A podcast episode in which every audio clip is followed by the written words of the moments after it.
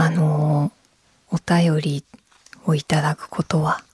本当に嬉しいことですよね。あの今一番最初の好きっていうのでお便り募集してるんですけどたくさんの方から熱いメッセージをいただいてどれにするかもう大会議が毎回行われているんですけどあの私も手紙をよく書くんですけど本当に些細な一言のメモ書きみたいなお手紙でももうなんかその人のね字から伝わる気持ちだったりとかそういうものをもう深読みしまくっちゃってですね。ずっと大事にとっておくんですけどなんか本当にいい文化だなと思います。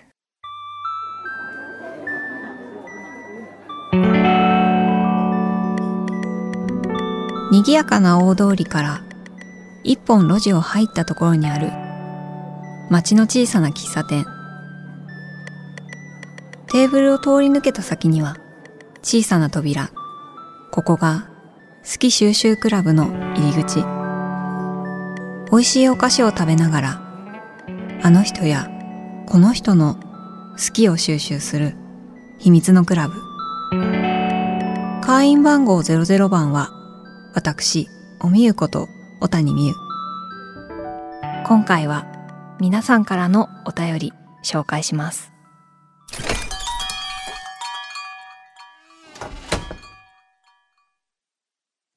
えー、今回は好き収集クラブをお聞きいただいている会員の皆様から届いたお便り。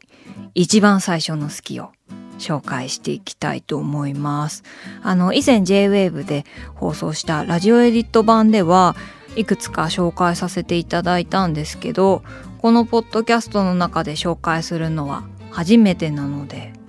本当にねたくさんいただいていてありがとうございます。では早速いきたいと思います、えー、ラジオネーム大吉イルカさんありがとうございます。大吉ってなんかもういつも大吉なのかな？このちょっと気になっちゃう、えー、私が初めて好きになったものはピンク色です。お色色ね。幼い頃自分が一番何に対してこだわりが強かったかを思い出してみたところピンク色への執着心が強かったことを思い出しました。着る服や持ち物はもちろん例えばテーマパークで観覧車に乗ることになったならば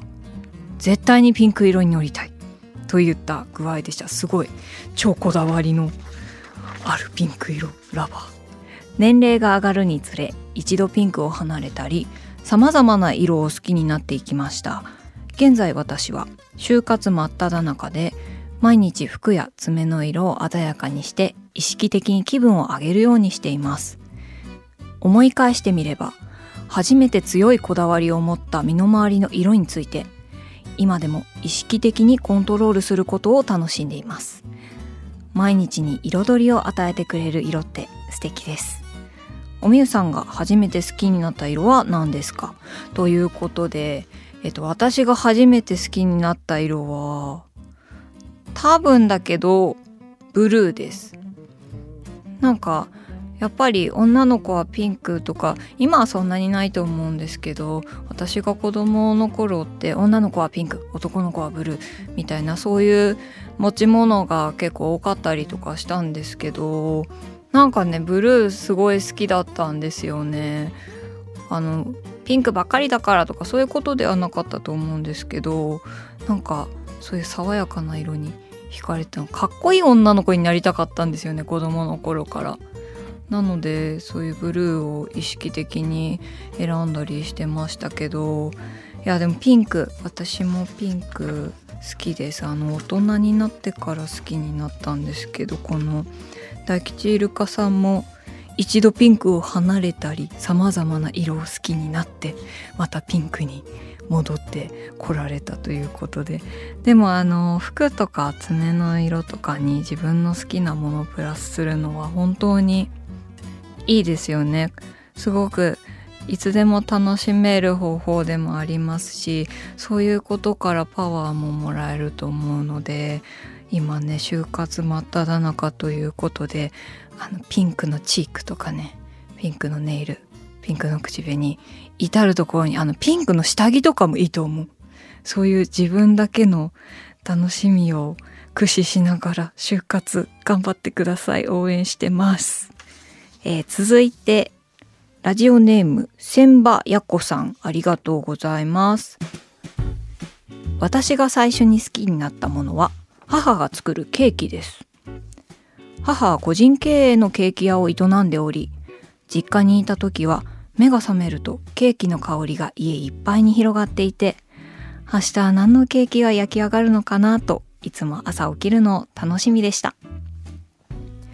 毎日夜10時になると家族全員ダイニングに集まってコーヒーや紅茶を入れてゆっくり今日あったことを話しながら母のケーキを食べるのが好きでした。そんな母が作るケーキで一番好きなケーキはミルフィーユです。作る工程が大変で私が小学生の時に食べて以来今では幻のケーキとなってしまいました。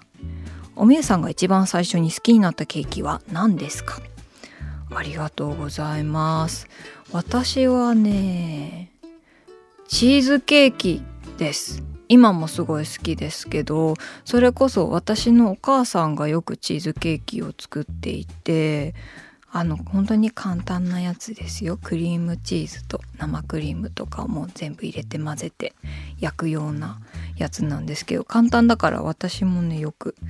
自分でも今作ってます。でもいいですね。お母さんが個人経営のケーキ屋さん素敵だな。この毎日夜10時になると家族全員ダイニングに集まってこの今日あったこと話しながらケーキ食べるっていいですね。なんかそういう時間本当に大事だと思うので私もやってみようか。あの私はケーキよく喫茶店で食べることが多いですね。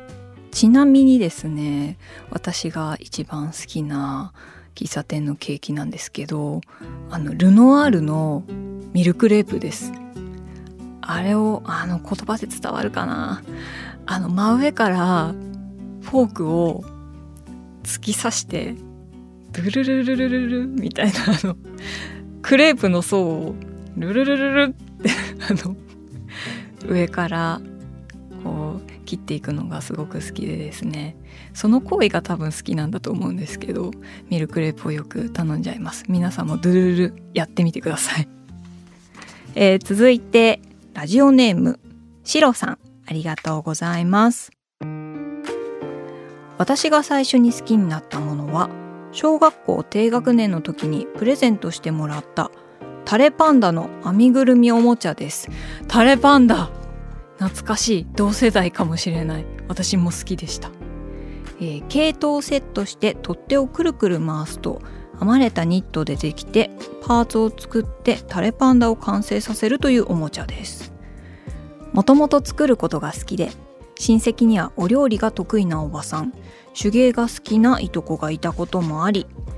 私もものづくりにのめり込んでいったのですがそのきっかけになったのがタレパンダの編みぐるみおもちゃだったのです。将来は何になろう看護師かななんていろいろ悩んだ学生時代でしたが今家庭科の教員をしています。好きなことができて作る楽しさを教えられる仕事ができて嬉しいです。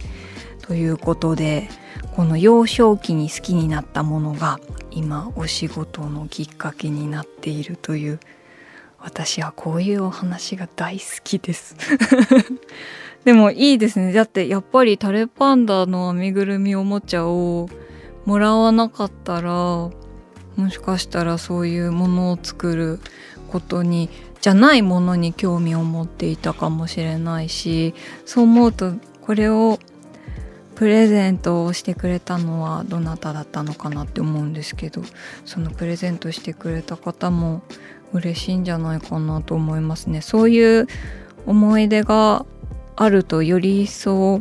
教える時にもそういう気持ちも備わってで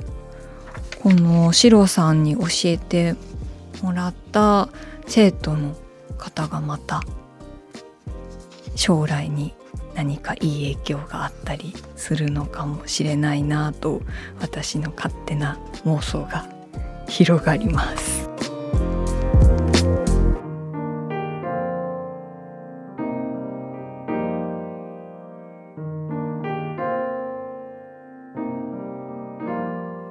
えー、会員の皆さんの一番最初の好きたくさんご紹介しましたが今日はですね私の一番最初の好きについてもちょっとお話ししてもいいでしょうかあの私の一番最初の好きは音楽ですあの両親が音楽好きであの家の中でも結構音楽がいつも流れている家庭だったんですけど子供の頃からライブに連れて行ってもらったり CD が家にたくさんあったんですね。で小学生まではあのアイドルが好きだったりとかだったんですけど中学生になってからバンドが好きになったんですよ。あの溝部くんがゲストで来てくれた時にもちょっとお話ししてたオレンジレンジがすごく大好きになってで CD を買って家でいつも聴いている感じだったんですけどそれを聞きつけた父がですねじゃあこれも好きかもこれも聞いてみてっていうおすすめをその我が家の棚からセレクトしてどんどん教えてくれてですね何教えてくれてたかな？レッチリとか聞いてみなみたいに言ってくれたりしてたと思うんですけどそうやって音楽にのめり込んでいきましたね。あの音がかっこいいっていうのはもちろんなんですけどあの衣装とか CD のジャケットとかあとミュージックビデオの世界観とかビジュアル面にどんどんそのうち目が行くようになってであの父親がローリング・ストーンズが大好きででそういうストーンズの CD とかをいろいろブックレットとかを見ていたら衣装が可愛いんですよね多分60年代1960年代のファッションのイメージって言ったら伝わるんでしょうかね。でそこからもっとそういうものが見たいぞとなってそういう服着てみたいしその当時の若者のファッションが知りたいっていうふうに思うようになりましてでそこから古着屋さんに行ったりその時代の映画を見るようになったりしてで映画を見ているとやっぱりそういうミュージックビデオ以外の普通の生活のお部屋のインテリアとかがたくさん見れるようになってでインテリアかわいいなっていうふうに思うようになったんですよ。っていうのがなんと喫茶店を好きになったきっかけなんですけどあの喫茶店の内装とかって今でもそのオープンしたばっかりの時のものをちゃんときれいにして保っているお店とかも多くてですねやっぱり映画だったり写真とか映像をネットで見たりとかするのって見れるけど自分が手にしたというか触れた感覚っていうのはあまりなかったんですよ。で喫茶店に行った時にその私が憧れていた時代からあるような可愛いソファカーテンとかテーブルとかあとカップソーサーとかそういうものに直に触れることができてあやっと自分の憧れていた時代に触れることができたっていう風に喜びを感じてであの話は音楽に戻るんですけどあの私が中学生とか高校生だった時ってまだ YouTube とかが始まったばっかりだったと思うんですよね。なので全然身近ではなくてでレンタルビデオ屋さんとかに行って音楽の映画コーナーみたいなところで片っ端からもう一個ずつミュージシャンの電気の映画だったりライブのドキュメンタリーだったりとかそういうものをもう見あさっていましたなので今はすごく YouTube とかにもたくさん映像があったりして羨ましいなとも思いつつもでも自分の足であれどこにあるあれは何だっていうのを調べたりするのもすごく楽しかったので私はそういう10代の過ごし方ができてすごくいい経験だなと思いましたね。まあいろいろ見ている中で別の音楽だったりあとはファッションとかにも興味がどんどん移っていったりもするのでじっくり知ることができなかったりするものもあったんですけどなんかとにかく全てが本当に刺激的で私もこうなりたいとかあれがかっこいいからこれをやってみたいとかそういう気持ちを持って突き進んでいくことが本当に楽しかったですね。なんかどんどん好きなものが派生して増えていくことがすごく楽しいなっていうふうに思った最初の体験ですね。でもちょっと今話してて思ったんですけど派生してどんどん増えるのがすごく楽しかったってもうこの時からこれ収集癖ですよね。好きを本当に収集するのが楽しいし好きなんだなと思うと。この「好き収集クラブ」という名前はこれは運命ですね。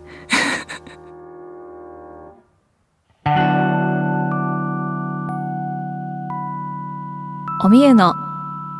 き収集クラブ。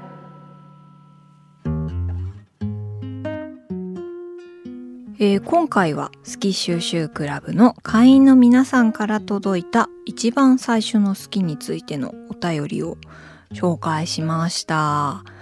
あの、本当に人それぞれ人生にはドラマがあるのですね。それを作り上げてるのが好きなものっていうのが勝手に私は喜ばしく思っております。いや本当にいいんですよ好きなものがあるって本当に幸せなことだと噛みしめました。再確認しました。皆さんお便りありがとうございました、えー、今日私が収集した好きをじゃあコースターに書きます。今日はねいい話がたくさんあったしちょっと自分で自分の一番最初の好きの話もしててちょっと改めて我ながらいい話だなって勝手に自分で思っちゃった。のでそれを総括して書きたいと思います。はい。書けました。今日はじゃあ読み上げちゃおうかな、えー、今日は好きが運命を作る。という言葉を書いてみました。あのね編みぐるみのおもちゃをさもらわなかったら今の仕事にはついてないかもしれないとか。ねあれを好きじゃなかったらこの仕事になってなかったかもっていうのを考えるのが私本当に大好きなので。いや運命だなって思いますよ。私のね好きがどんどん派生して増えていく楽しさを感じたことも物を集めるという究極のポイントに着地したのでそれも運命だと話していて気づきました。じゃあこのコースターもガラス瓶に入れたいと思います。